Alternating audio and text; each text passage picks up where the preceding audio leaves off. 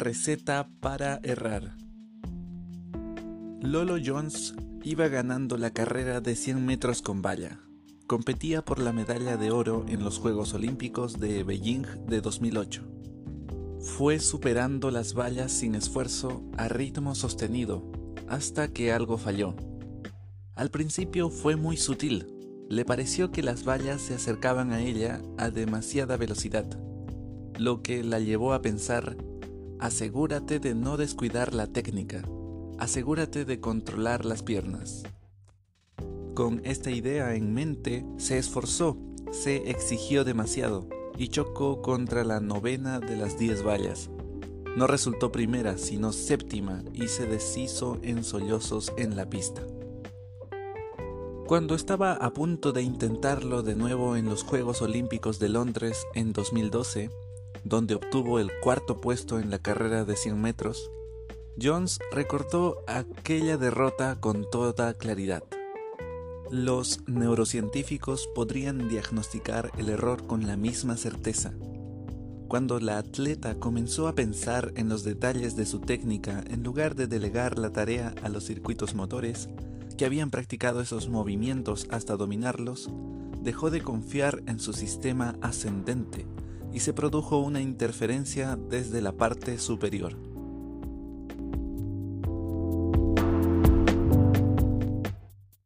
Los estudios del cerebro demuestran que, si un atleta comienza a analizar su técnica durante una competición, su derrota está asegurada.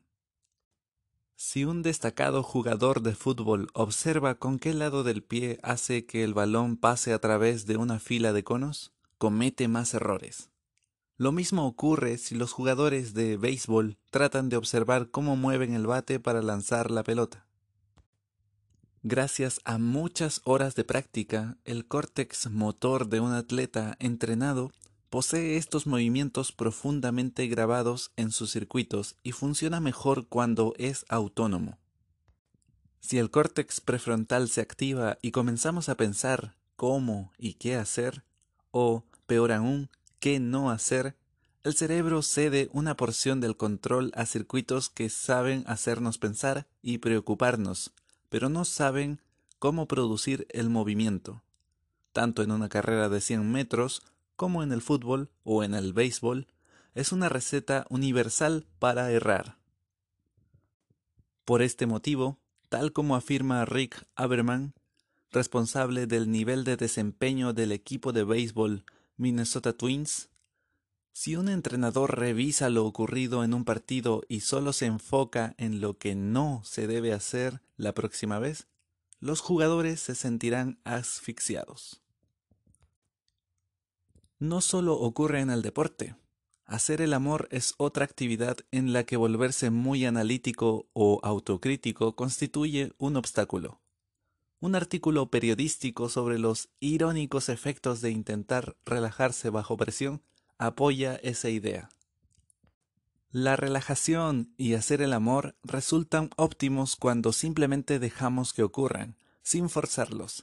El sistema nervioso parasimpático que entra en acción durante estas actividades habitualmente funciona con independencia de nuestro cerebro, que piensa sobre ellas. Edgar Allan Poe bautizó el demonio de la perversidad a la desafortunada tendencia de la mente de poner de manifiesto algún asunto delicado que habíamos resuelto omitir.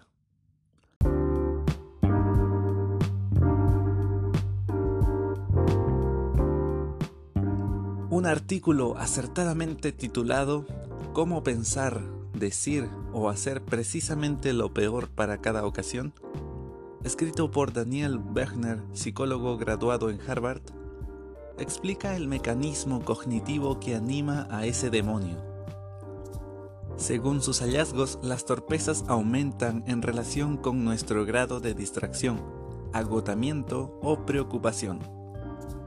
En esas circunstancias, un sistema cognitivo de control que habitualmente monitorea los errores que podríamos cometer, por ejemplo, indicándonos no mencionar cierto tema, puede tomar inadvertidamente un rol preponderante, aumentando así la probabilidad de que cometamos ese error, es decir, que mencionemos ese tema. Bechner llevó a cabo un experimento en el que pidió a los voluntarios que intentaran no pensar en determinada palabra cuando tenían que responder a toda velocidad en un ejercicio de asociación de palabras.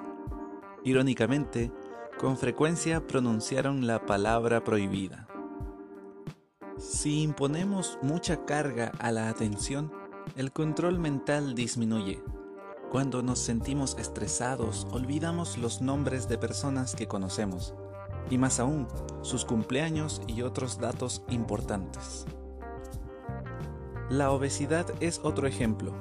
Los investigadores han descubierto que la prevalencia de la obesidad en los Estados Unidos a lo largo de los últimos 30 años va en paralelo a la proliferación de computadoras y dispositivos tecnológicos y sospechan que la correlación no es casual.